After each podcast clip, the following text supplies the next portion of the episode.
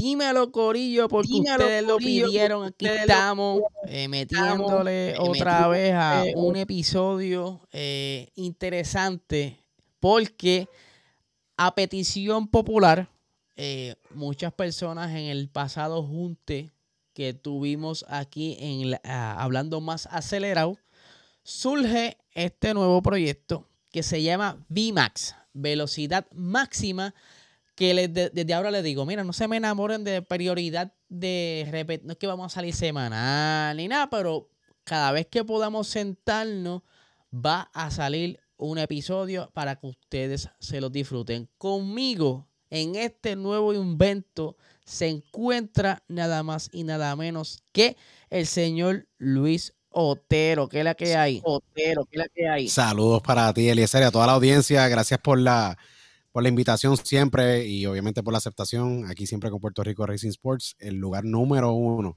en todo Puerto Rico y Latinoamérica de noticias de motorsports. Aquí agradecido contigo nuevamente en este nuevo invento de VMAX, que va a ser eh, una etapa bien interesante para este gran año que, que ha estado lleno de noticias y, y de muchos eventos estas pasadas semanas, aquí hablando del negocio, como nos gusta que arrancó la, esta semana ha estado de loco, pero así empezó el 2026 con mucho, mucho eh, euforia, se pudiera decir, muchas noticias, muchas especulaciones y que por supuesto aquí vamos a, comenzar a cubrir eh, desde el punto de vista de negocio, desde el punto de vista desde lo como lo puede ver Luis, Otero que siempre está, ¿verdad? Desde la parte del business y que quizás ve cosas que yo no veo o que quizás tú tampoco ves. Y vamos a hablar, a dar comienzo con el tema de Lewis Hamilton que, vamos, como decía eh, Juanito, ahí viene el lobo, ahí viene el lobo, nadie creyó y vino el cambio. Cambio. Llegó el cambio, año 2024. Eh, y ocurre básicamente lo que muchos no se esperaban. Ya habían varios rumores, y ya no, tan solo rumores, ya habían unas opciones en el acuerdo de, Hamilton con Mercedes que ya se había hablado y se habían zumbado varias indirectas en la prensa, así que eh, yo creo que había un interés bien grande de parte de, Ferrari, eh, su equipo de trabajo eh, y todo el mundo allá en tener un campeón mundial como lo que fue Michael Schumacher en la, la gran era que todo el mundo conoce de, Ferrari y pues se logró, se logró eh, ese técnicamente, esa salida de, Hamilton para el 2025 entrar en Ferrari. Este año pues tiene su último año en Mercedes.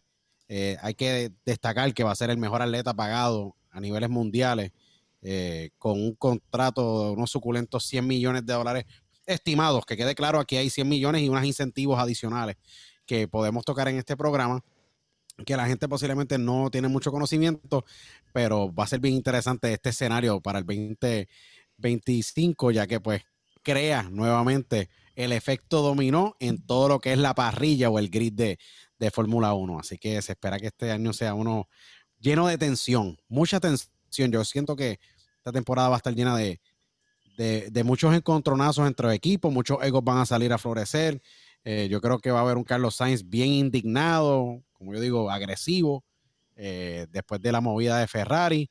Eh, hoy salió, mientras estamos grabando esto, él está corriendo allá en Italia y haciendo los primeros laps con, el, con el vehículo de Ferrari este año, con la monoplaza. Así que va a ser un año muy interesante para el negocio overall, luego de que también Fórmula 1 se corona como la marca deportiva con mayor valor alrededor del mundo.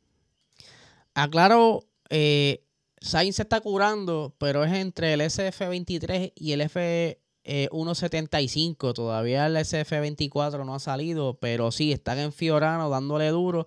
No tan solo estaba Carlos Sainz, estaba Charles Leclerc. Estaba también eh, Arthur Leclerc, que es el hermanito menor de Charles Leclerc.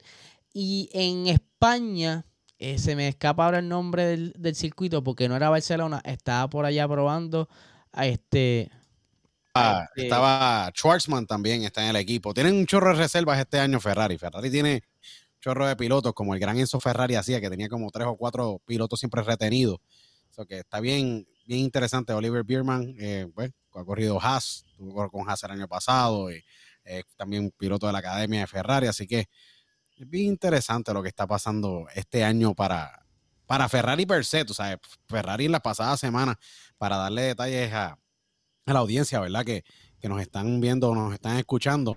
Eh, la movida de, de, Hamilton fue una movida que, aunque le están pagando unos 100 millones en cuestión de, de salario per se, estamos viendo de que cuando se hizo el anuncio eh, de, de Hamilton entrando a Ferrari, cuando eso ocurre hace cinco días atrás, pre-market en el mercado de la bolsa de valores, ¿verdad?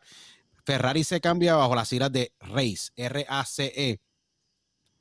Cuando se hace el anuncio o los rumores comienzan a, a, pues a rondar por todo lo que es el mundo de, del automovilismo, estamos hablando de que hubo pre-market antes del mercado, ¿ok? Pre-market, de que antes de que el mercado abriera, las acciones de Ferrari estaban un 7%, ¿verdad? Ya apreciando, ya estaba todo el mundo con la expectativa que se iba a hacer el anuncio de que Hamilton iba a entrar a Ferrari. Cuando entra, el efecto, y tú lo pudiste ver, Eliezer, porque yo estuve de bien temprano en la mañana ese día, obviamente yo tengo acciones en Ferrari que yo fui el primero.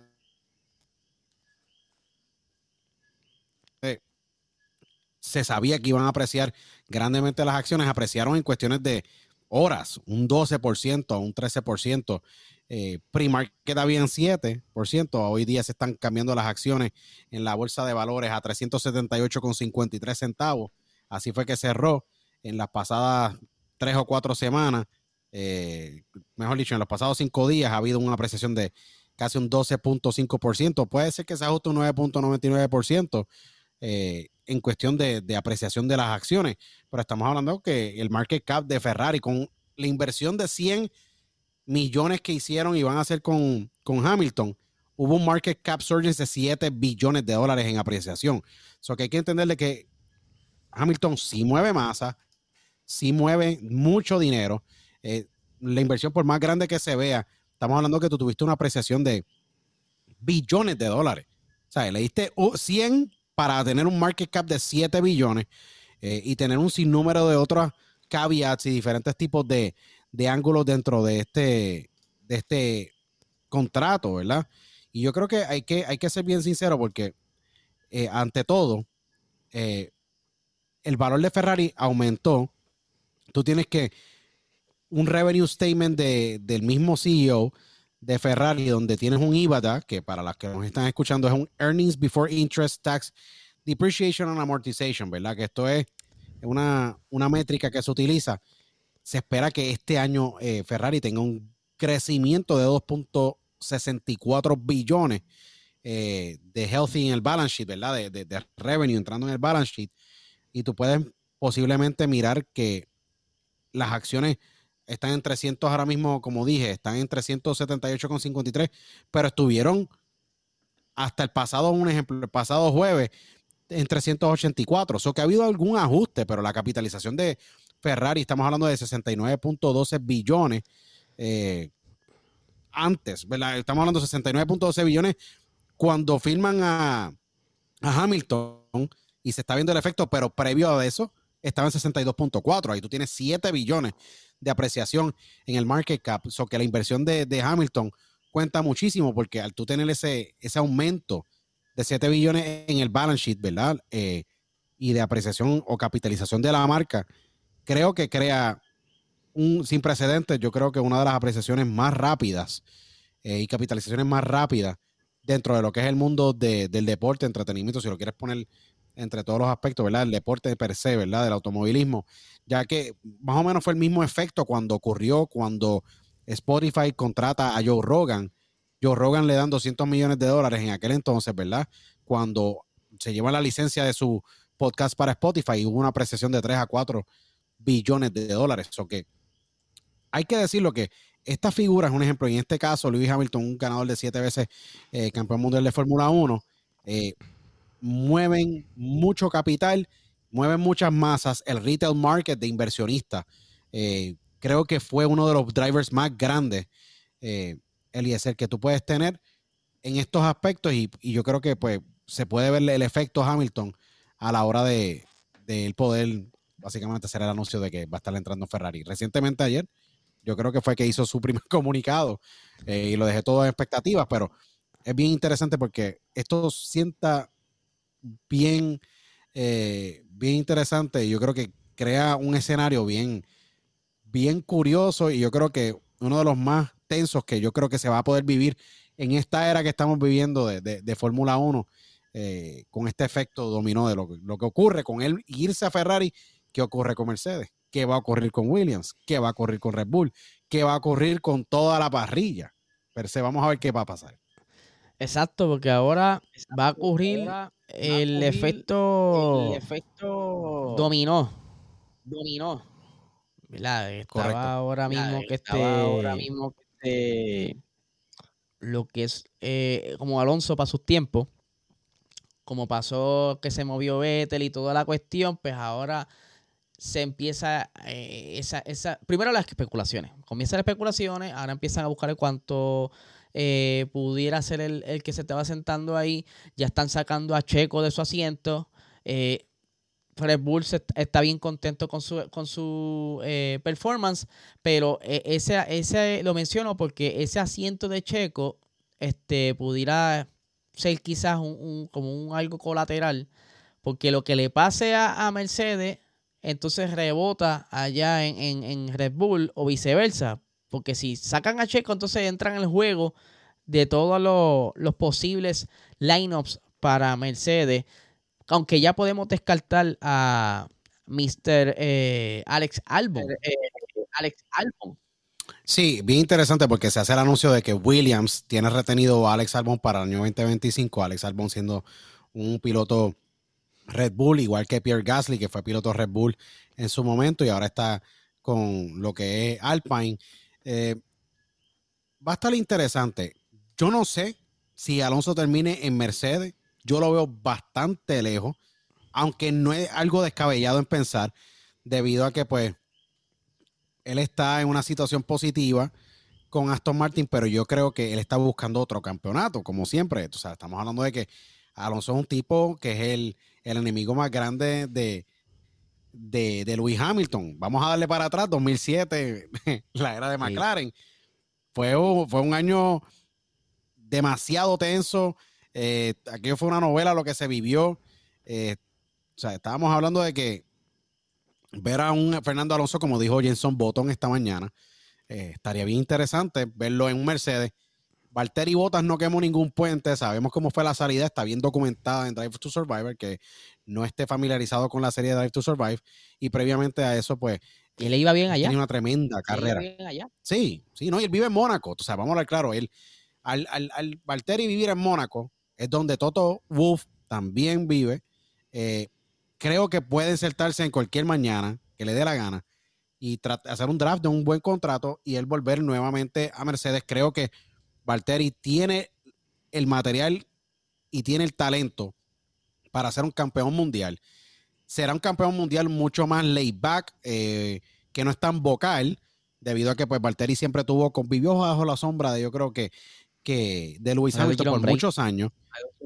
Eh, yo creo que George Russell es el favorito para ser el primero nuevamente, debido a cómo pues todo lo, lo ha tratado, pero Valtteri puede volver a Mercedes y si vuelve a Mercedes, creo que puede traer mucha experiencia técnica debido a que pues él lo hizo con Williams, cuando, cuando él hizo podios con Williams. Los últimos podios que yo creo que Williams tuvo, los tuvo él y Lance Stroll.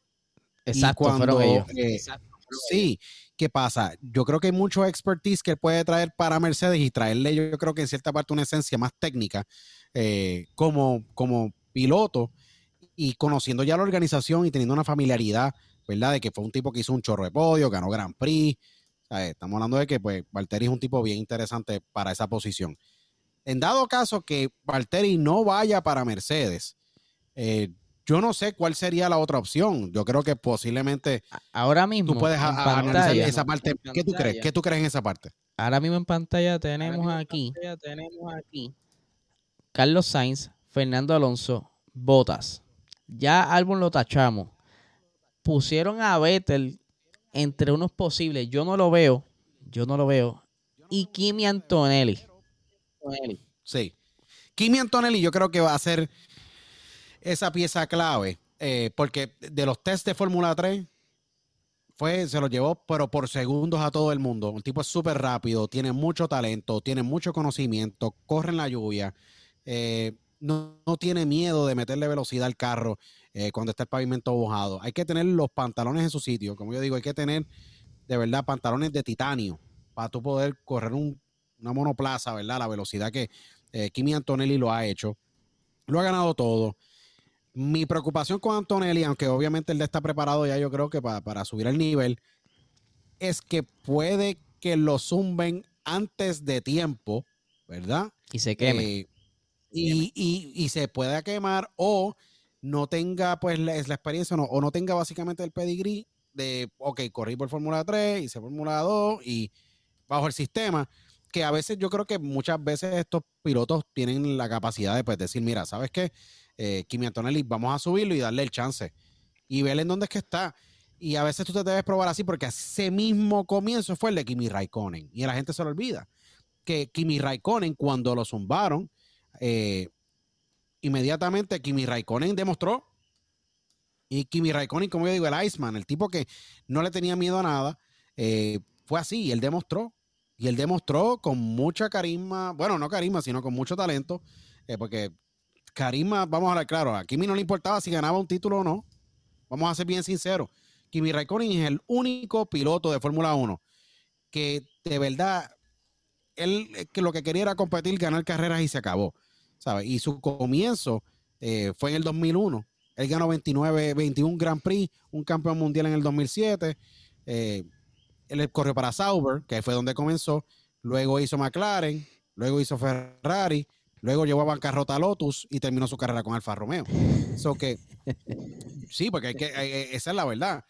Eh, yo creo que si le dan el chance a Kimi Antonelli y le dan las buenas condiciones para él poder desempeñarse, yo creo que puede entrar en Mercedes. Puede entrar en Mercedes, de verdad. ¿Por qué no? De verdad, yo creo que a este punto está bien interesante lo que va a ocurrir con esa silla de Mercedes y quién cae ahí. Yo creo allí, porque Carlos Sainz va a entrar en Audi. Y ahí es que está la, conexión, porque Audi sale de rally para meterse full time en F1. Yo creo aquí que eh, Kimi Antonelli, a pesar de que lució en, los test de Fórmula 4, o sea, en monoplaza Fórmula 4, pero todo el crew era Fórmula 2, tanto eran pilotos de Fórmula 2. Eh, mi pensar es que él va a brincar 2025 eh, Williams, lo van a monitorear con un contrato de un año, porque entiendo yo, lo que digo, esto es un universo paralelo. Lo que pudiera estar pasando en Mercedes es que firmen a Sainz por un año.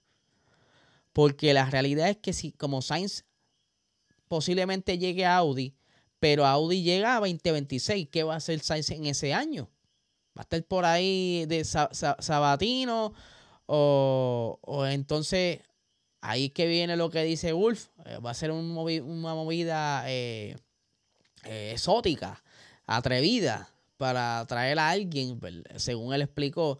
Pero ¿será que él va a, apostar por, el piloto español por un año a ver cómo le va? Y tratar de convencerlo que no se vaya. Hay que también tomar en consideración un factor aquí que a mucha gente se lo ha olvidado. El manejador de Esteban Ocon es Toto Wolf. ¿Ok? Esteban Ocon está bien parado ahí con Renault porque él es francés y en Alpine.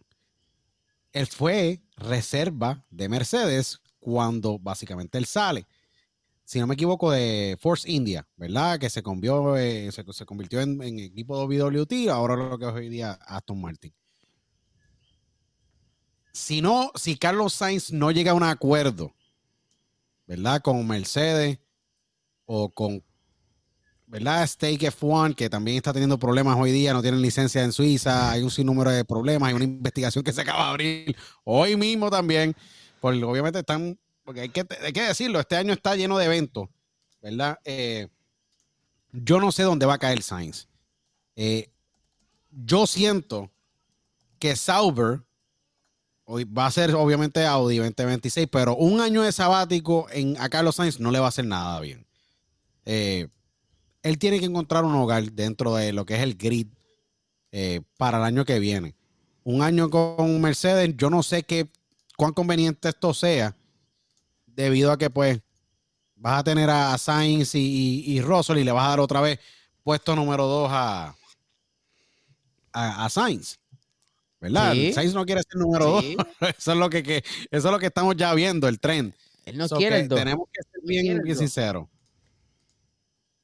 Él quiere ya tener un protagonismo, ser un, piloto que lo respeten por su destreza, que como bien estuvimos hablando backstage, él fue el único que le dio eh, problemas a Red Bull en Singapur. Sabemos bien también que es que el, monoplaza ese día no estaba de humor, no se asentó a la pista, no lograron sacar lo que el RB19 normalmente daba. Ahí aprovechó Ferrari y gana que también estaba por ahí Leclerc bastante rápido, o sea que el Ferrari se estaba sentando bien. Pero fue el único, el único que dio una batalla, que consiguió una victoria distinto a Red Bull durante toda la temporada.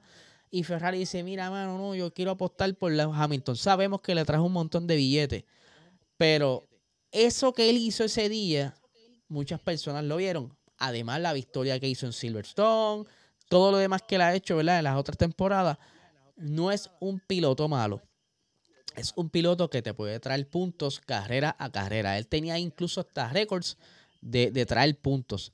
Ahora, ya está en un punto de que necesita lucir, ser protagonista de su equipo, ser la luz, la, la imagen principal del equipo. Que yo no lo veo, al menos que sea con Audi. Porque veo, yo lo veo solamente con Audi, pero aquí hay varias opciones. Eh, no nos podemos olvidar de que por ahí está Aston Martin, tenemos a Mercedes, Red Bull, no sabemos qué pasará con Checo. Si sacan a Checo, pueden meter a Carlos Sainz porque Albon está retenido 2025, puede hacer un año allí. Tenemos el equipo de lo que era Toro Rosso, ¿verdad? O Alfa Tauri Ahora el Cacha Visa Team, ¿verdad? Que es el, famoso equipo. Tiene más nombres. Yuki está este año ahí. Obviamente Ricardo también está allí. Ricardo, si no demuestra, bye bye, va a tener que irse a Endurance o va a tener que hacer Indy de alguna manera u otra, porque aunque sea Ricardo es tremendo piloto, pero siento que tiene que demostrar, de verdad. Hay unos problemas de, yo creo, de confianza todavía que Ricardo ha tenido que, que, que tiene que trabajar en eso.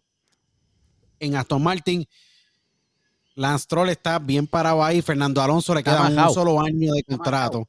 Correcto. Eh, Lance Troll va a ser segundo, no quiere ser el primero. Yo no sé si en algún momento le darán un buen carro a Lance Troll para que pueda volver a hacer podio. Eh, pero también es una opción mantener. Si Fernando Alonso termina en Mercedes, que eso sería icónico. Hay que empieza a revolucionar.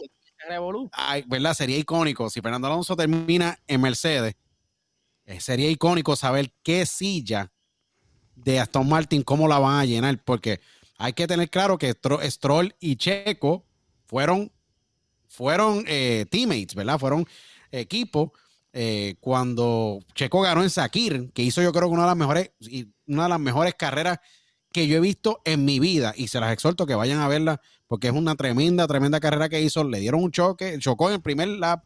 Eh, el tipo estaba en la última posición y ganó la carrera. o sea, el primer GP lo ganó allá con, con ellos.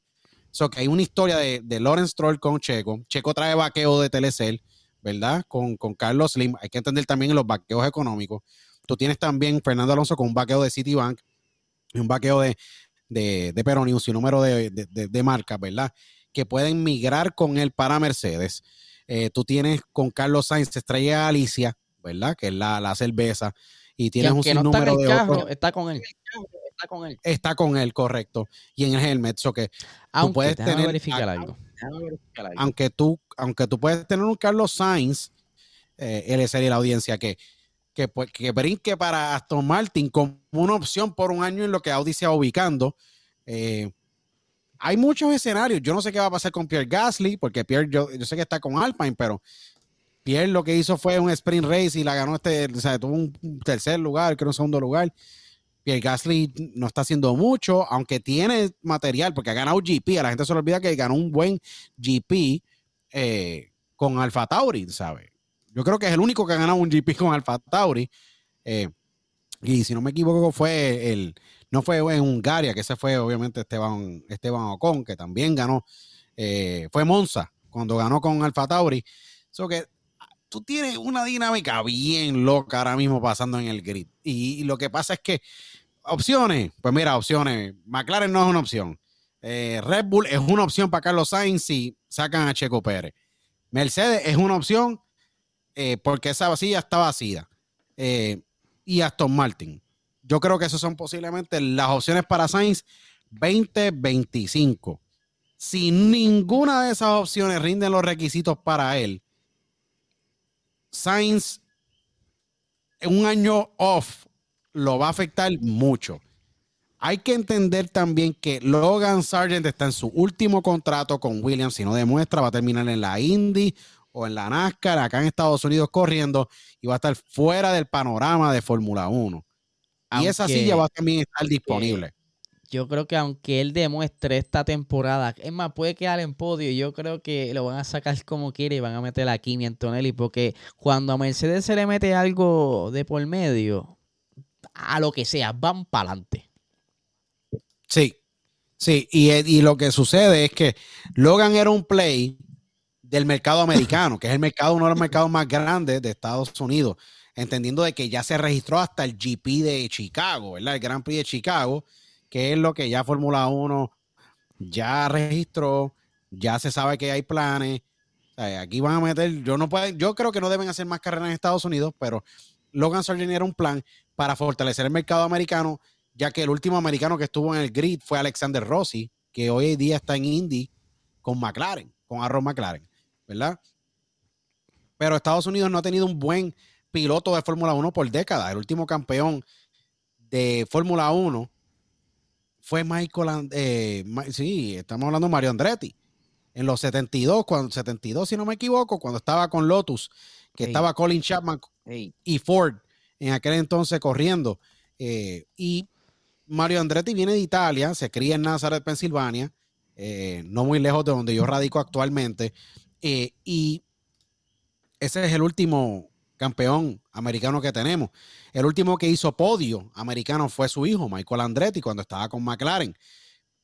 Yo creo que el mercado americano necesita fortalecerlo. Hay que poner a alguien dentro de uno de esos equipos que sea americano, pero si no hay ninguno que da el grado o la talla o tenga el vaqueo económico, porque no tan solo puedes tú tener el talento, pero si tú no tienes el vaqueo económico, sabiendo lo costoso que es este deporte, ahí también eso lo va a influencial. yo creo que Fernando Alonso viene con un vaqueo sólido, va a tener una silla. Eh, yo creo que él tiene demasiadas ganas todavía de probar muchas cosas. Eh, Sainz tiene mucho por probar y por, hacer todavía. A Carlos le quedan muchos años en Fórmula 1 esperando que tenga buena silla porque son 20 sillas. Aquí Va, a estar interesante lo, lo que pase overall en, todo, el, todo el grid. Aquí verificando en internet. Verificando en internet de los pilotos americanos que han conseguido campeonato eh, en la Fórmula 1, Mario Andretti y Phil Hill. Son los, según lo que vi. Según lo que vi. No, sí, no, Phil Hill y, estamos hablando de que Phil Hill, eh, para, para muchos de los que no, conocen, eh, que Phil Hill Estamos hablando de que este, este señor es un americano que nació en 1927 en Miami, Florida. Eh, estamos hablando de que fue eh, ganador, ¿verdad? Eh, del Fórmula One World Driver Championship, ¿verdad? y esto ocurrió hace muchos años atrás. Él falleció en el año 2008 en California, pero es un campeón. El tipo era un duro. El tipo, o sea, ganó en 1961 Estamos hablando de que en esa época, cuando él corría en el 61, corría, si no me equivoco, para el equipo de Cooper, ¿verdad? Eh, si no me equivoco, no, él ganó, no, él ganó con Ferrari, que diga, con escudería Ferrari. Eh, y el calendario habían 11 carreras, pero él corrió con muchos equipos, él hizo 52 entradas.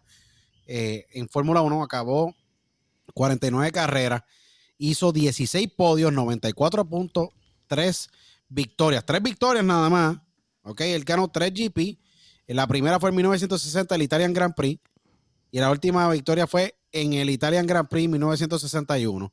So que él no ganó muchas carreras, pero tuvo suficientes puntos para ganar en 1961 con el sistema viejo de puntuación. Y corrió para Maserati, Ferrari, Cooper, Porsche, eh, Automóvil y Turismo, Sport, Lotus, ¿verdad? McLaren y Eagle, que era cuando los charters no valían casi nada, o sea, valían 150 mil o 400 mil dólares en aquel entonces, que era muchísimo, muchísimo dinero. Pero el que estamos hablando aquí, que estamos mirándolo bien, o sea, Mario Andretti es la leyenda. O sea, Mario Andretti es campeón en, en Indy, campeón en Fórmula 1, múltiples veces. Y no tan solo eso, yo digo que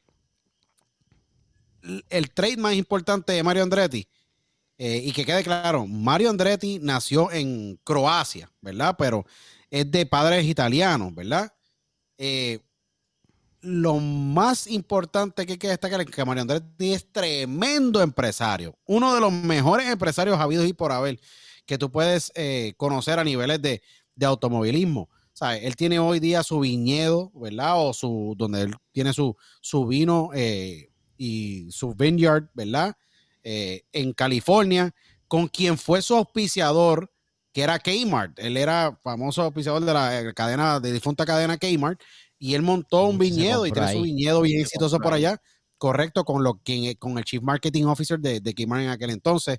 Fue campeón de Fórmula 1, ¿verdad? Eh, ha ganado las 12 horas de Sebring, la Daytona 500, la Indianapolis 500, la 24 de Daytona, el Long Beach Grand del GP eh, en California, el 77, 84, 85, 87, la Pocono 500, la Michigan 500, 45, 407 entradas en 31 años en la Champ Car, que es la Indy, ¿verdad? Campeón, 65, 66, 69 y 84, 52 ganados, o sea, 52 eh, GP ganado en la Champ Car, que es lo que es hoy día la Indy, 12 victorias de Grand Prix, en Fórmula 1, campeón en 1978, eh, ¿verdad? Con Lotus. Eh, estamos hablando de, o sea, este tipo una, una bestia, tú sabes, a niveles de NASCAR, también se llevó la victoria, ¿verdad? De la Daytona, de la Daytona 500 en el 67. Eh, las 24 horas de Le Mans llegó mejor, o sea, su mejor resultado fue segundo lugar. O sea, estamos hablando de que el play de Logan Sargent era Estados Unidos. Logan Sargent creó buenas expectativas con Williams en Fórmula 2, pero a niveles de negocio traía vaqueo. Pero a niveles de performance no ha traído nada. ¿Y qué pasa? Eh, pero Ahí será, será, la culpa porque sabemos bien que, que, ese monoplaza de Williams tiene el mejor motor ahora mismo en la parrilla, pero no tiene aerodinámica. Williams peca de una buena eh, configuración aerodinámica. Ahora es que está encontrando un poquito su identidad con, James Wolf, que está trayendo, ¿verdad? Todo lo que le ha aprendido en Mercedes. Porque no sé si se acuerdan, la vez que el carro se fue, eh, tuvo un accidente y lo levantaron. Cuando mostraron el suelo por debajo, parecía un carro de, de juguete, plano, sin mucho detalle.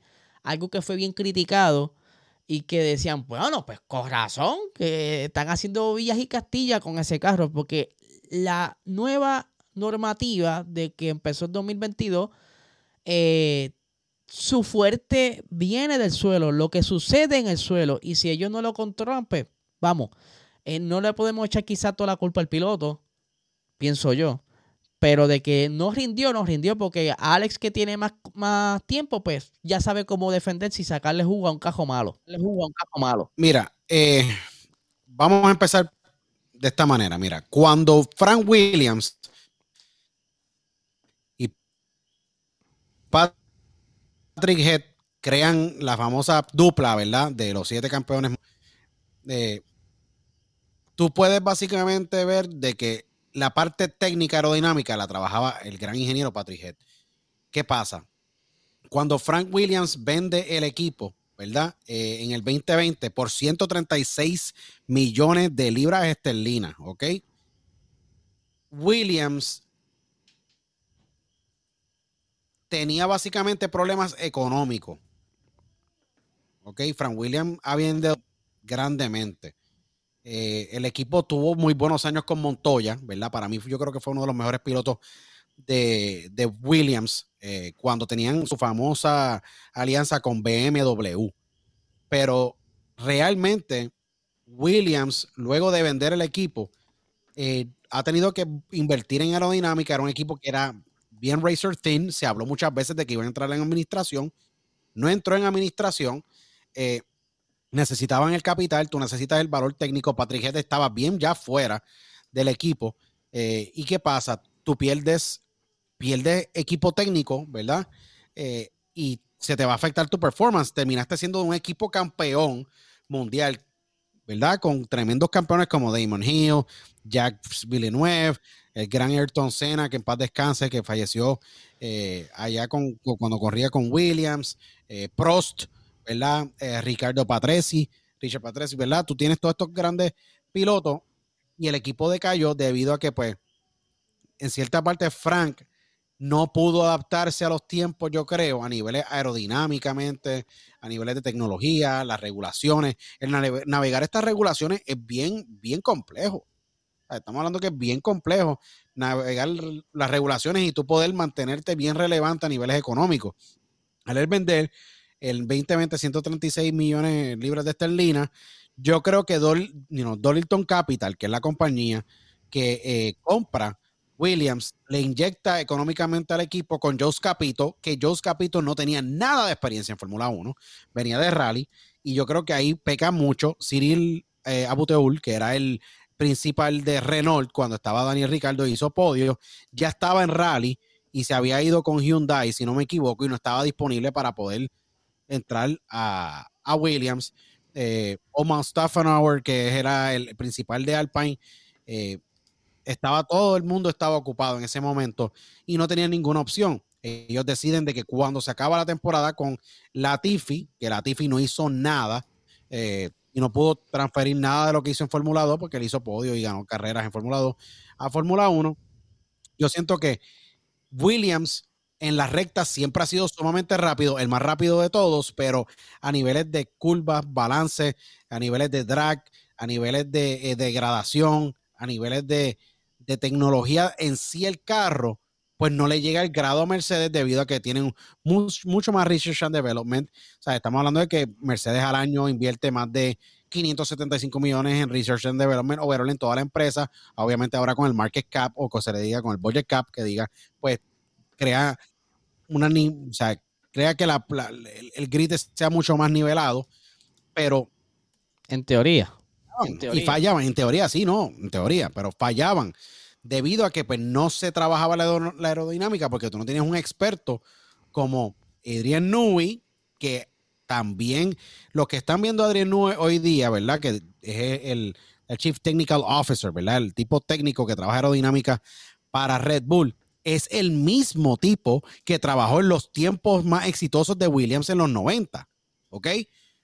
Porque Adrian Newey construyó también esos exitosos automóviles cuando Williams tenía a Jacques Villeneuve, a Damon Hill, tenía a Ralph Schumacher, ¿verdad? Y tenía todos esos grandes pilotos que pasaron por, por Williams. Yo creo que el último mejor piloto que tuvo Williams fue Valtteri Bottas y que hizo podio, pero el que ganó GPs, el último, y para mí de los mejores que tuvo, fue para mí uno de los mejores que es Juan Pablo Montoya. Montoya le sacaba ese carro todo lo que le podía sacar. De verdad. Y competía con los Ferraris y puso a los Ferraris a respetar a Williams mientras él estuvo allí, que ganó, si no me equivoco, fueron 10 GP. Porque con McLaren, Montoya no pudo hacer nada. eran tiempos buenos, vamos, eran tiempos buenos que, la, normativa estaba más abierta y, se podían hacer más cosas. Incluso estaba abierto lo que es desarrollar los motores, que eso es algo que hace falta ahora mismo sabemos por qué fue que se congelaron. Quien no sabe, pues se congelaron porque Red Bull se vio pillado en un momento dado que le iban a quitar el motor Honda y pues, lloró para que entonces, mira, vámonos, dame un break en lo que yo me organizo y puedo montar una, fábrica o consigo algún motorista. Pero eh, hace falta que se vuelva a abrir ese, ese reglamento que será en el 2026 junto con el otro aerodinámico para que entonces se pueda ver quizás dinámicas similares a esos tiempos. Mientras, eh, vamos a ver más o menos lo mismo. Vamos a depender de que alguien pueda sacar punta a lo que ha hecho ya pero es algo que, que mano, eh, a veces frustra a los espectadores nuevos. A nosotros que llevamos tiempo, pues, pues ya entendemos lo que está pasando y podemos manejar la situación pero eh, sí, el asiento de, Williams ahora mismo está dependiendo de, que lo que pase ahora entre toda esta avalancha de, movimiento. Yo creo que es bien difícil sentar a Carlos Sainz, que era de quien inicialmente estábamos hablando, sentarlo en Aston Martin, mucho menos en un Williams. Si él no logra acomodarse 2024, 2025, se le va a hacer bien difícil el 2026. Yo creo que estos dos años Sainz va a estar con una presión tan grande, tanto brillar en Ferrari para venderse, a ver quién le da la oportunidad, porque ese 2025 es crucial. Ahora, ya que Fernando Alonso ha desarrollado mucho, es bien, es bien técnico por toda su experiencia donde caiga Fernando Alonso, sea Mercedes, ahí sería un gran input en, data técnica. Data técnica. Para desarrollar el W15 y eso. Para desarrollar el W15 y eso. Yo personalmente, mira, el pedigrí de Fernando, de Fernando, Fernando Alonso Díaz, el verdadero nombre completo así de, de Fernando, Fernando fue mecánico. O sea, ese es el pedigrí de Fernando Alonso. Fernando Alonso para los que no conocen mucho de la historia de Fernando Alonso, Fernando Alonso corría como Schumacher y Ralph lo hacían. Él corría go-karts, ¿verdad? Y cogía las gomas usadas y se las instalaba a su go-kart. Ese go-kart, él era el mecánico. Y así era que él podía obtener, ¿verdad? Su dinerito para poder financiar su, eh, su carrera, ¿verdad? O su, su deseo de poder tener un buen go-kart. Y yo creo que es bien importante entender de que ese pedigrí de mecánica le da a él un edge muy diferente a cualquier otro piloto, porque él era mecánico. So que él conoce exactamente qué es lo importante que debe tener un carro. Él ya ha estado en toda la parrilla. Trabajó con Ferrari, trabajó con Renault, campeón dos veces con Renault cuando Flavio Briatore eh, corría ese equipo, ¿verdad? Estuvo con, el, estuvo con Minardi. Ahí fue donde básicamente se vieron los primeros días de Fernando en, Fórmula 1. Luego está con el equipo de Alpine.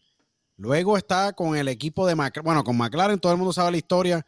Eh, entró y salió y todo el mundo sabe. Fue hasta compañero de equipo de Stoffels Van Dorn, si no me equivoco. Eh, tiene mucha experiencia técnica, ha trabajado con múltiples manufactureros, eh, tiene mucho que ofrecerle al deporte. Las batallas de Fernando Alonso son espectaculares. A mí me encantó mucho la batalla que tuvo con Lewis Hamilton de 11 minutos. ¿Verdad? Eh, cuando comenzó la temporada, yo creo que se puede demostrar de que eh, el tipo tiene un nivel de expertise brutal. Ganó la Alemán, ha estado en la Indy. Sí, le queda muchísimo todavía. Él ha estado en la Alemán, en la Indy. Eh, es un tipo bien experimentado. Yo creo que Fernando tiene mucho por contribuir. A mí lo más que me importa de ver, de, si, viéndolo como un ejemplo, en la perspectiva del fanático de Fernando Alonso, yo creo que Fernando debe estar en un buen equipo Mercedes sigue siendo una opción interesante, bien interesante, aunque Bottas competiría con él. ¿Qué pasa? Aquí hay dos tangentes. Tú tienes a un Fernando Alonso que si se va para Mercedes, eso sería como que, mano, un backstabbing situation, ¿verdad? De Toto Wolf trayendo a un Fernando Alonso que es el enemigo de, de Hamilton, número uno, y todo el mundo lo sabe. O mirar a Fernando Alonso entrar a un equipo como quién. ¿Sabes? ¿En dónde va a caer? ¿Lo renuevan otra vez en Aston Martin? Si Aston Martin este año con Mike Crack no le dan lo que él quiere, él va a, tener, él va a terminar en otro equipo. este tipo no tiene mucho tiempo para poder demostrar que es campeón mundial. Él quiere estar en una monoplaza y quiere obviamente ganar carrera. Hizo podio, estuvo cerca de ganar carrera.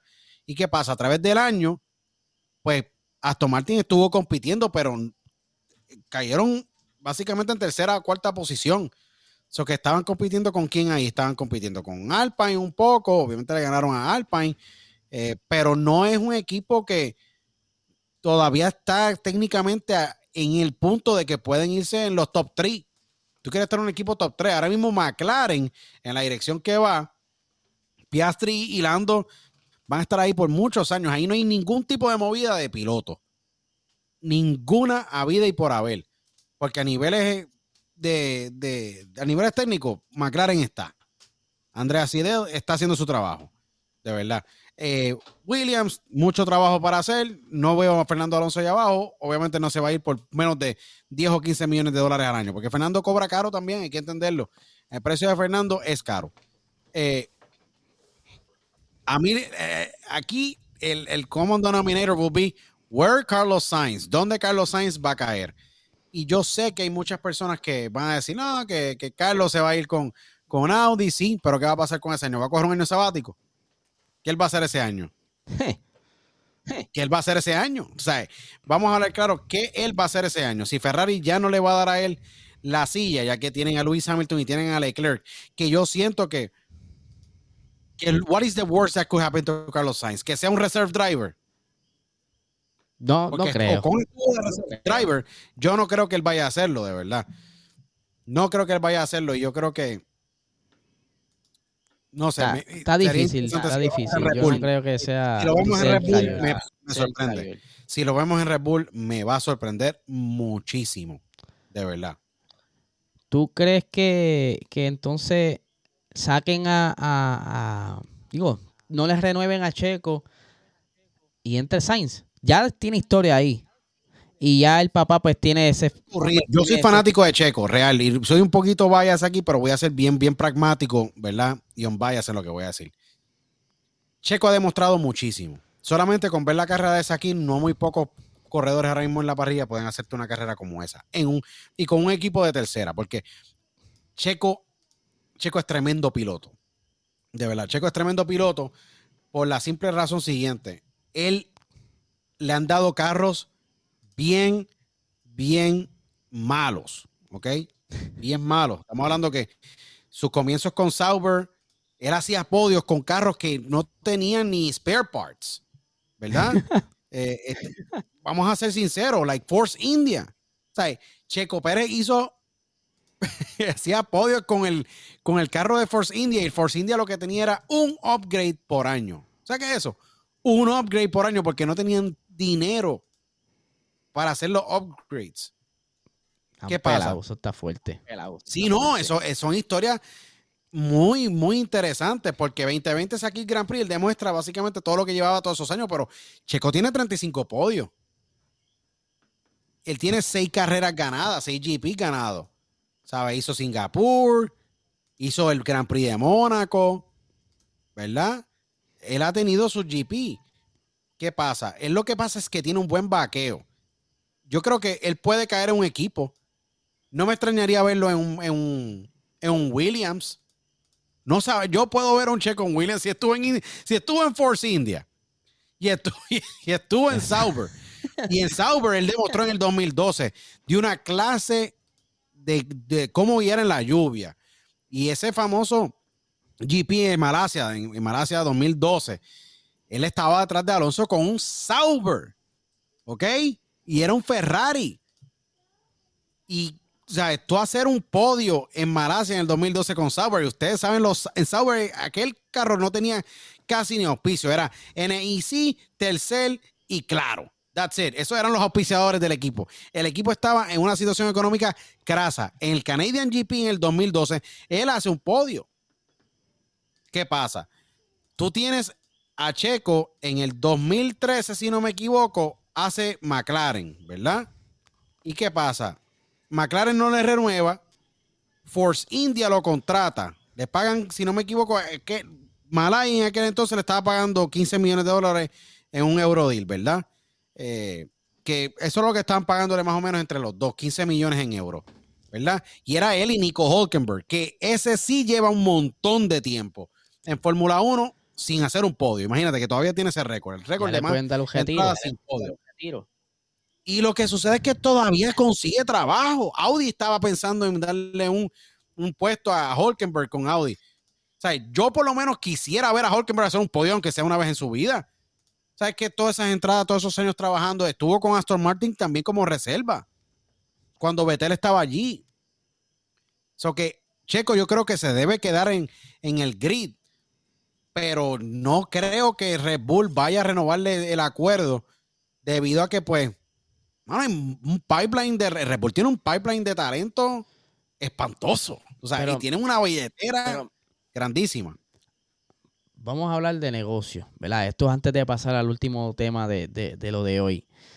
Eh, Checo, lo que ha traído a Red Bull es quizás un efecto como lo ha hecho, digo, no sea las escalas de Lewis Hamilton, pero quien está meneando ahora mismo el, billete cuanto a merch y, a imagen es Checo por el alcance que tiene en Latinoamérica. Latinoamérica. Pero es que México es un mercado demasiado grande. Tú sabes, es mucho dinero. O sea, es mucho dinero. El año pasado Checo generó 75 millones de dólares en merchandise. O sea, eso es mucho dinero. ¿Ok? ya quisiera el equipo de Sim Racing hacer eso. Sí, eso es 75. No, pero, pero ponte a pensar.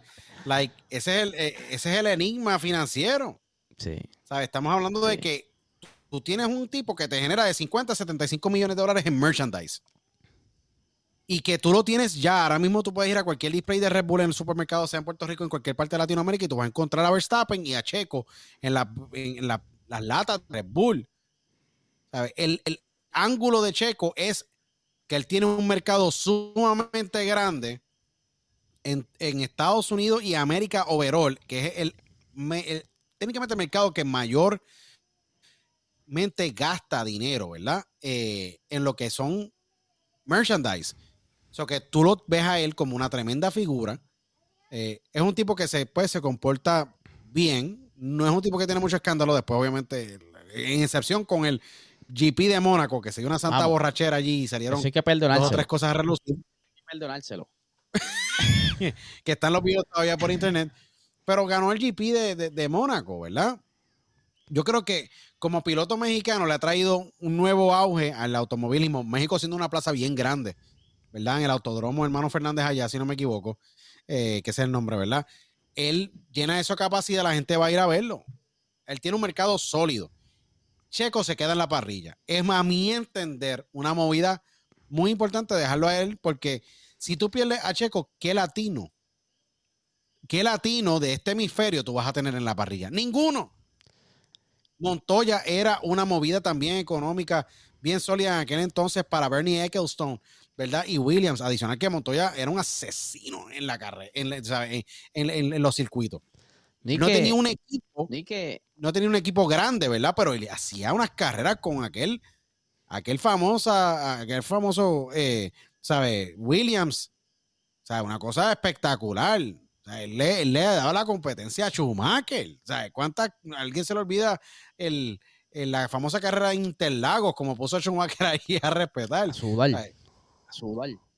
Sí, no, fue tremendo, era es tremendo piloto. Montoya todavía corre en Durance con su hijo Sebastián Montoya, que está en el pipeline de Red Bull.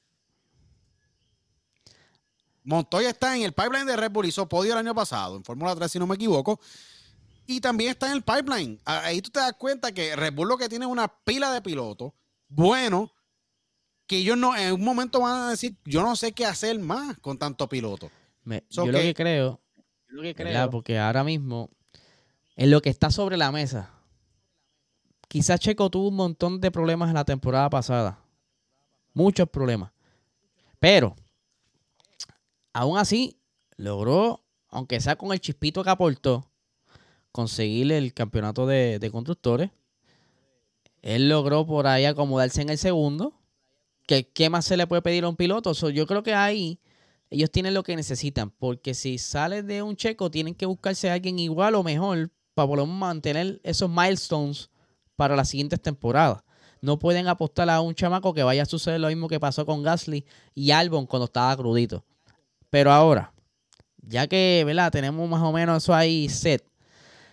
Viste que hubo unas pequeñas actualizaciones tanto en el formato sprint y el reglamento de esta temporada. Para el sprint cambió el, fin de semana. El, viernes es eh, práctica y clasificación para sprint.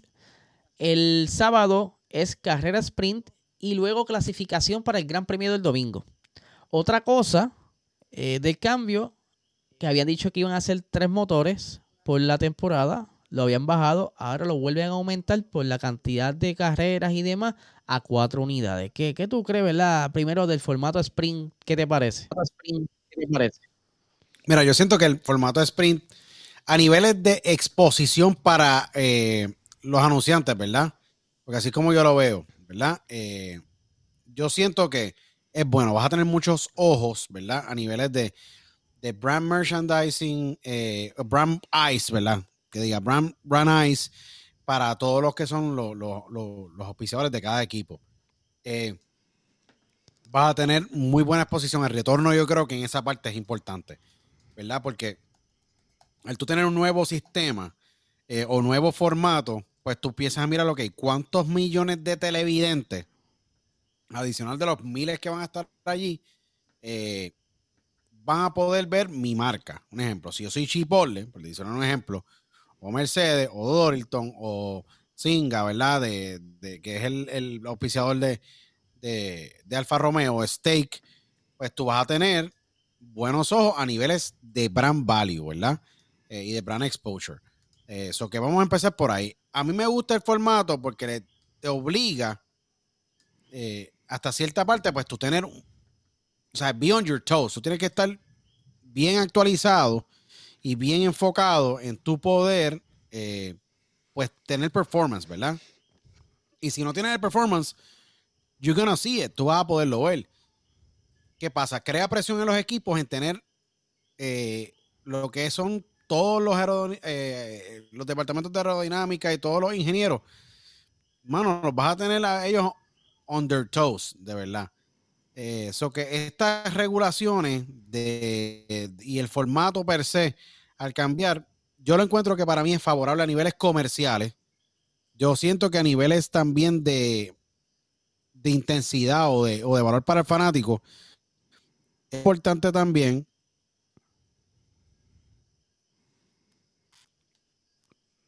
como que te me fuiste ahí. Vamos a ver si, si regresa al internet.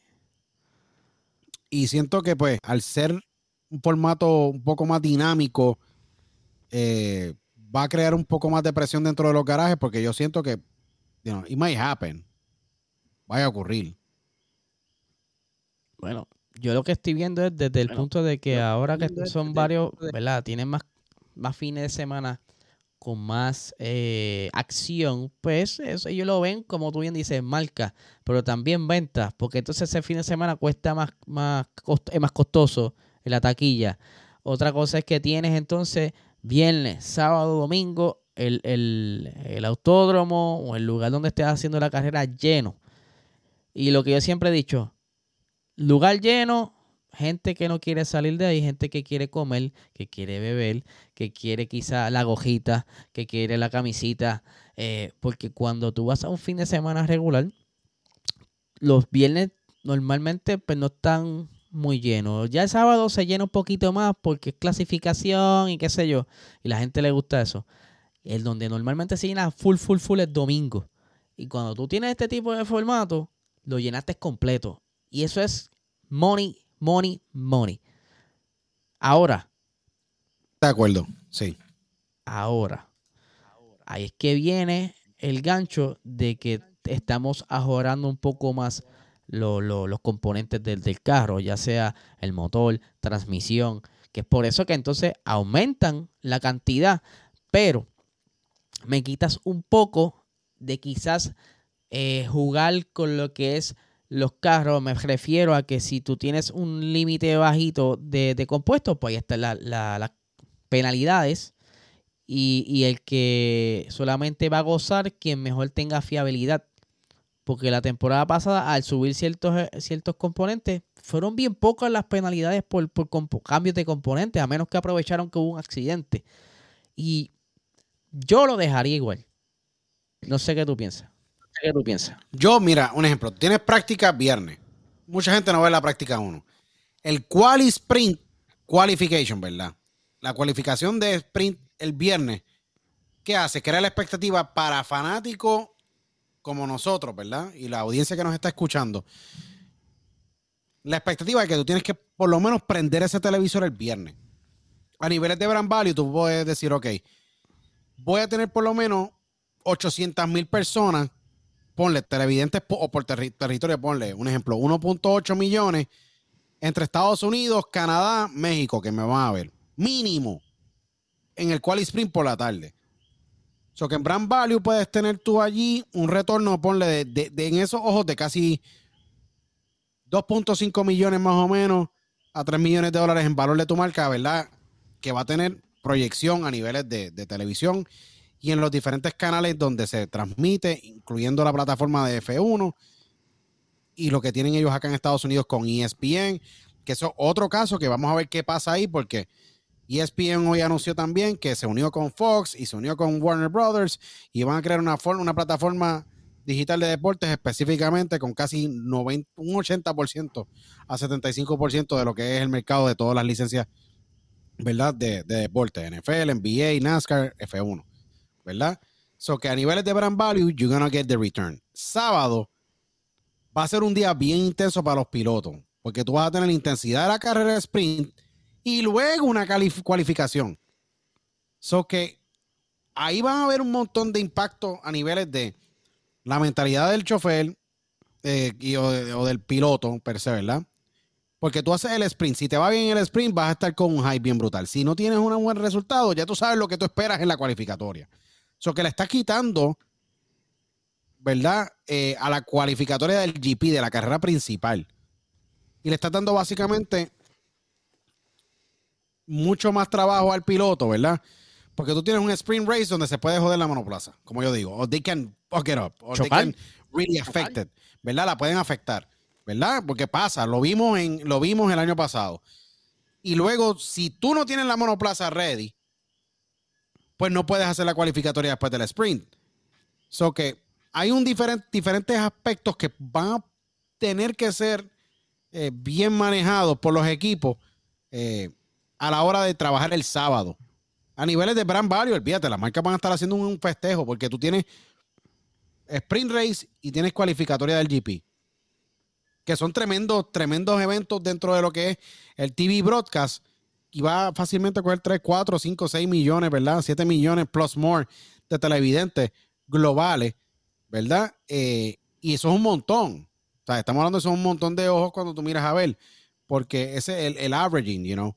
Eh, real que tú tienes de, Fórmula 1 en, un normal viewership, como yo digo. Eh, porque el promedio, ¿verdad? De viewers para el año pasado por carrera, promedio, fue de 1.1 a 1.12, ¿verdad? Que diga, 1.11 a 1.12, ¿verdad? Millones de televidentes. Estamos hablando de que es solamente en las plataformas de Estados Unidos. ¿Ok? If you take this globally, ¿verdad? Globalmente, el número se expande mayormente, o sea, muchísimo. Eh, lo que estamos hablando de que tú puedes tener algunos 3 millones a 4 millones, ¿verdad? De televidentes. Promedio. So que sábado va a ser un día, un party, ¿verdad? A niveles de, para los auspiciadores, para los brands y para obviamente los equipos va a ser bien intenso. El domingo es el GP, so que vas a tú tener mayores ojos en el GP, pero vas a tener esos equipos y vas a tener esos pilotos bien explotados. Van a estar explotados el domingo. ¿Y qué pasa? Eso va a influir mucho en cómo se eh, va a desempeñar cada equipo.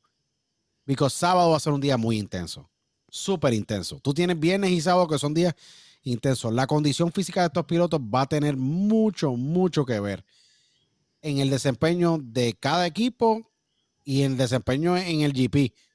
Yo digo que estos fines de semana van a estar bien interesantes a niveles de que Verstappen va a estar bien, pero bien cansado los domingos.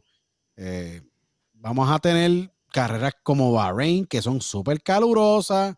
Yo no sé cómo en los circuitos calurosos se va a trabajar este formato y va a ser bien, bien, bien fuerte. El, el, schedule de trabajo este año va a estar fuerte. Y si le siguen añadiendo GP, ya van por 22 carreras. Creo que este año van a tener cuántas, 23 carreras este año. Son 23, sí. Son 23, carreras. Son muchas carreras. Porque no, no son 23 carreras, son 23 fines de semana que tú vas a correr, ¿verdad? Y estamos hablando de que son viernes, sábado y domingo. Eso que, si tú miras a ver, el piloto va a estar bien, bien fatigado. Ahí es que van a entrar, yo creo que va a entrar el play también de tú tener un buen pilotos reserva. Yo creo que las reservas van en algún momento van a tener que entrar en juego porque si tú pones 23 carreras, estamos hablando de 69 días que tú vas a estar trabajando intensamente porque son fines de semana de tres. Exacto, exacto. ¿Verdad? ¿Y qué pasa? Los salarios de todos estos pilotos se han mantenido bastante consistentes, excepto el de Hamilton. Checo este año cuánto cobra, 15 millones. Es el mismo salario. Él ya negoció ese salario ya el año pasado. O sea que te están pagando el mismo salario, obviamente los millones de dólares que te están pagando, por tu trabajar más. So que te va a demandar mucho más tiempo, mucho más eh, trabajo y muchas más horas para tú poder, obviamente, desempeñarte dentro del vehículo. Va a ser interesante también porque también los pilotos van a tener mucho más tiempo con el carro y van a poderlo dominar mejor. Una, Es una navaja de doble filo, pero yo creo que va a ser un, va a ser bien intenso el año y vamos a ver los efectos de, esos dos, de ese sábado en las carreras de los domingos. Vamos aquí a una pequeña aclaración. Son 24 carreras que van a estar haciendo. haciendo. 24, eso que si hacemos el cálculo, estamos hablando de son 72 días del año. ¿verdad? Que tú vas a estar trabajando de manera intensa. Y estamos hablando de que la gente dice, no, que se montaran en un piloto, se montan en, el, en, ¿verdad? En la monoplaza. Ellos son pilotos, están preparados para eso. Sí, no, perfecto. Son las fuerzas G que estos tipos cogen en cada curva. La intensidad de estos carros, lo de los márgenes de errores que vamos a poder ver.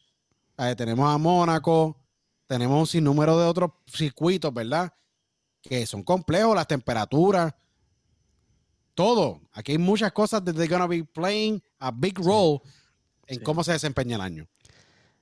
Vamos a ver qué pasa con todo esto. Eh, como siempre, vamos a estar siguiendo cómo se está moviendo. Ya dentro de poco se estarán dando lo que son las pruebas de pretemporada. Ya este próximo viernes vamos a saber qué pasa con Christian Horner.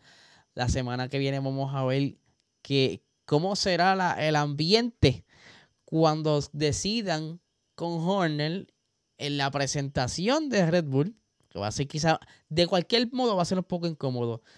Y ese, ese fin de semana de pretest va a decidir mucho de lo que pudiera estar pasando la temporada, porque yo creo que ya ni los equipos están haciendo tan siquiera tanto sandbagging como antes. Como antes.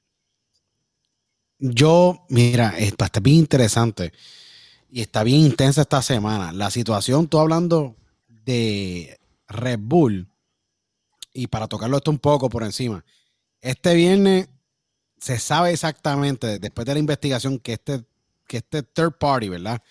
Esta firma, ¿verdad? De investigación, auditoría eh, sobre la investigación de Christian Horner de alegadas supuestamente fotos inapropiadas que le envió a una persona del equipo eso no se, no se ha confirmado, solamente se ha especulado, ¿verdad? Eh, va a crear un ambiente como quiera, bien raro dentro de Red Bull. Porque si ocurre lo que mucha gente eh, está hablando, pues va a crear una inestabilidad interna dentro de este equipo. Y lo que sucede es que, ¿quién va a tomar las riendas del equipo en caso de que Horner salga? Pues son alegaciones bien fuertes. Esto ha sido una semana intensa desde la semana pasada con Luis y su anuncio con Ferrari y ahora esto con Red Bull siendo campeón mundial. Esto va a afectar muchísimo la imagen de, de Red Bull. Si sale después de la investigación que él sí tiene un grado de culpabilidad o que ocurrió lo que ocurrió, vamos posiblemente a ver un equipo de Red Bull muy, muy diferente el año que viene.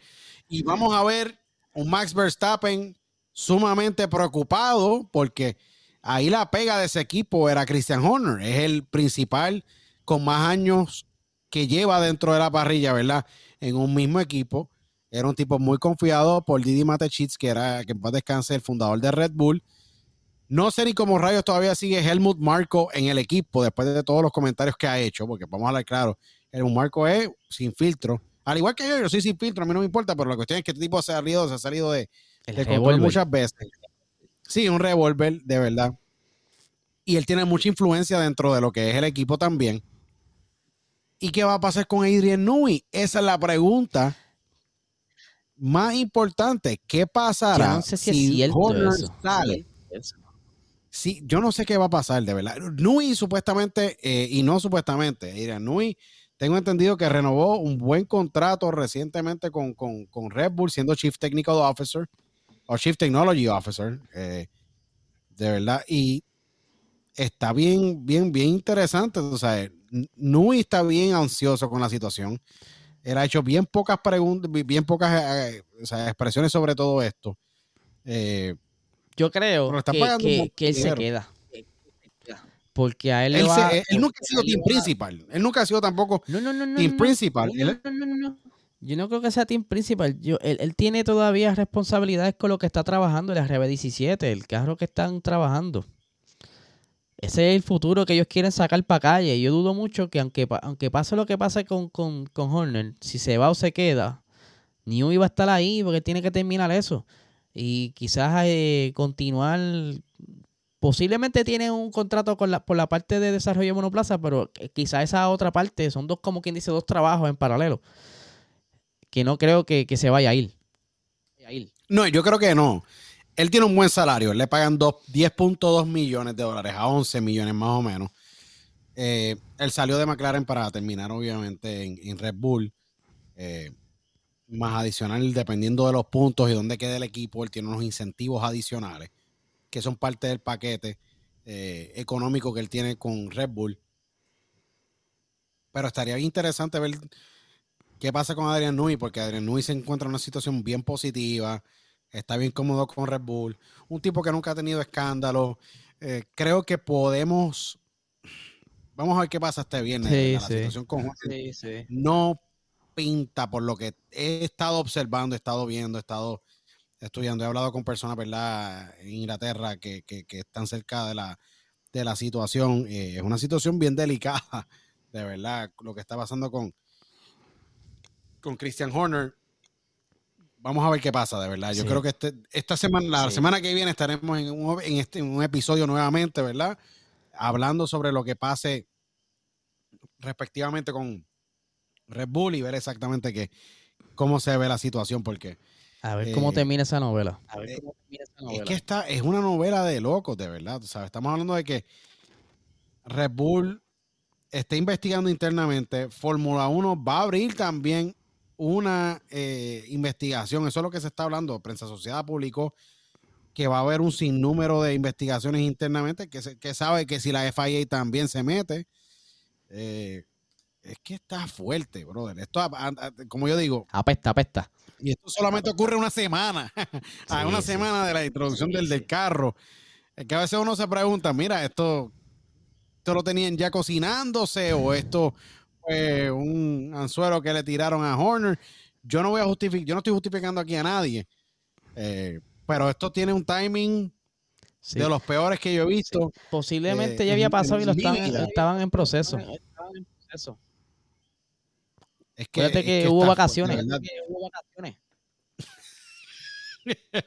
y al haber vacaciones, ¿qué, hubiera, hubiera pasado en esas vacaciones? Sí, hubo no vacaciones. Se sabe. Digo, no se sabe, todavía no se sabe cuándo fue lo que pasó, pero hubo vacaciones, me vi en ese tiempo todavía se estaban organizando para hacer esa eh, investigación, o anunciar lo que sea. Pero le van a hacer muchas preguntas este, este viernes, de verdad. El hearing, aquí mismo lo estoy viendo mientras hablo contigo y con la audiencia. Eh, la audiencia está o el hearing, ¿verdad? Eh, está pautado para este viernes para poder revisar los resultados de esa investigación interna. Eh, ahora mismo el único directivo, ¿verdad? Eh, de Red Bull Senior Executive Oliver Minslav es el que ha hecho expresiones diciendo que esto es una cosa muy seria.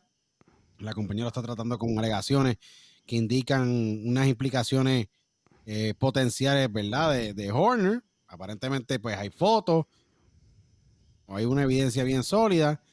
Eh, Red Bull no sabe exactamente cómo esto va a terminar, ¿verdad? Porque esto también afecta a la imagen de la marca. Sí, por eso, que, por eso que es serio. Sí, por eso que, es serio.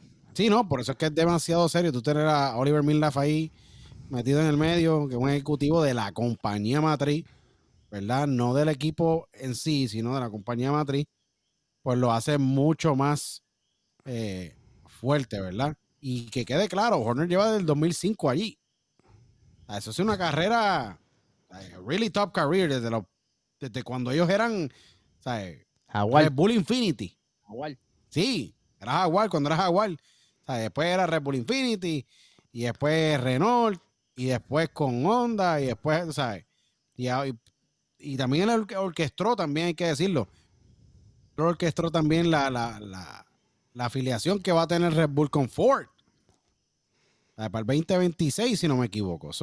o 2025, si no me equivoco. que va a ser bien interesante esta semana. Este viene, este viene va a haber un, un Slugfest, como yo digo, un party allá afuera de exactamente de noticias, porque no se sabe, no se sabe lo que salga, pero yo sé que va a ser un día bien intenso este viene, así que nos, nos tenemos que preparar. Y la semana que viene nuevamente estaremos sentados aquí hablando sobre qué es lo que pase. Pero ya saben, este es el nuevo formato, VMAX, velocidad máxima. Eh, la semana que viene vamos a reunirnos para hablar de eso, pero no tenemos periodidad, todo depende, ¿verdad? De nuestra agenda y todo lo demás, pero sí vamos a cada vez que nos sentemos a traer toda esa información.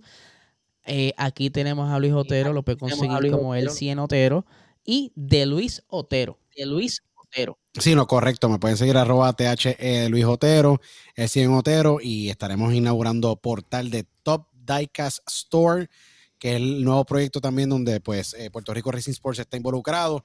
Top Diecast Store, eh, D-O-P, Diecast, D-I-E-Cast, C-A-S-T, ¿verdad? Store.com, donde pueden comprar las monoplazas en escala Diecast, ¿verdad? 1.18, etcétera, ¿verdad? De, de Fórmula 1, de Endurance, o de cualquier marca que ustedes básicamente, o cualquier liga que ustedes quieran. Tenemos todo lo que es diecast eh, de Indy, Fórmula 1, Endurance, NASCAR, eh, Drag, NHRA, eso que pueden entrar. Es un proyecto nuevo que estamos comenzando también.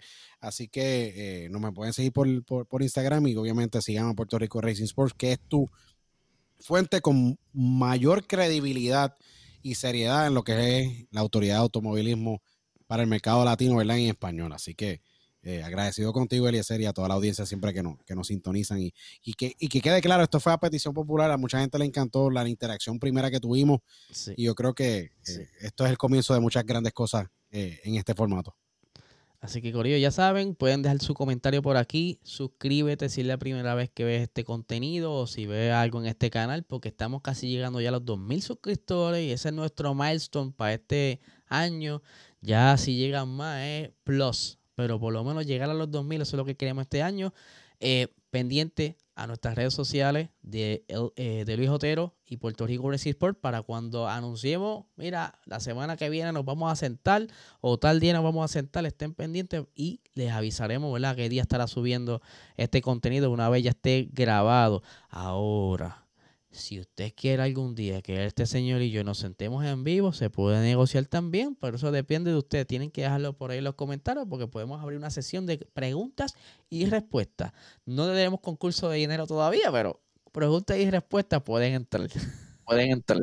No, seguro. Y toda pregunta con respecto al negocio de Fórmula 1 automovilismo, nos tienen que seguir acá, ¿verdad? En Puerto Rico Racing Sports si nos sintonizan aquí en BMAX con velocidad máxima, que estaremos hablando de todos estos detalles, estos detalles del negocio, ya que a nivel de valor eh, de lo que es el negocio, mucha gente pues les encanta el deporte, pero es bien interesante el negocio, ya que el deporte se basa en un negocio para poder tener sustentabilidad. Así que eh, nuevamente contigo agradecido y con toda la audiencia de, de Así que ya saben, Corillo, esto es todo por hoy. Nos vemos en la próxima. Chequeamos, Corillo.